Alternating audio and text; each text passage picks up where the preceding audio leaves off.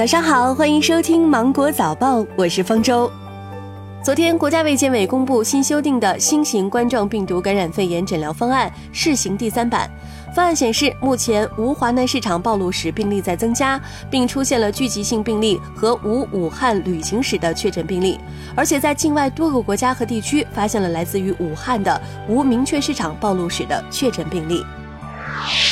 武汉通报离汉通道关闭后四项应急措施：一是武汉市公交集团组建应急车队，二十四小时待命，服从全市统一调度；二是湖北省道路客运集团组建应急车队，负责将机场、火车站等各大交通枢纽暂停后抵达的单向旅客运至市内；三是武汉市网约出租车和巡游出租车组建应急车队，纳入全市统一调度，随时满足城市应急需求；四是组织货运车辆，组织应急力量。保障城市物资运输。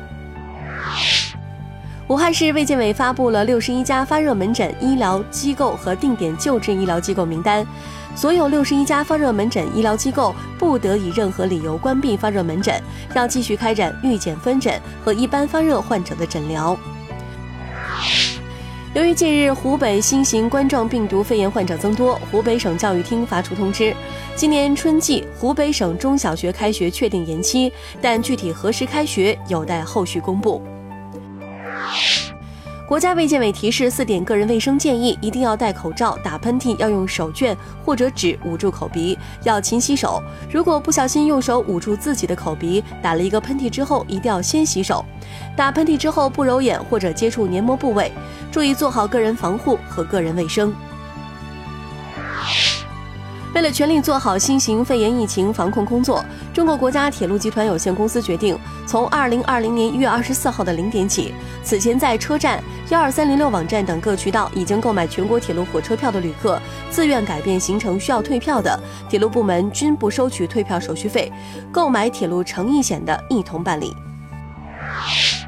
中国邮政发布通知，对于经武汉发出的邮件，将会在武汉及寄达地处理中心对邮件与车辆分别进行二次消毒。邮件处理时限可能会延长。对于寄往武汉的邮件，投递员将会与收件人电话联系，预约投递，首先投递到代收点。近日，网传钟南山院士建议盐水漱口防病毒。钟南山院士团队辟谣，盐水漱口有利于清洁口腔和咽喉，对于咽喉炎有帮助。但是，新型冠状病毒侵犯的部位在呼吸道，漱口没有办法清洁呼吸道。板蓝根对冠状病毒无效，熏醋达不到消毒效果。近日，希腊议会以高票通过新总统提名。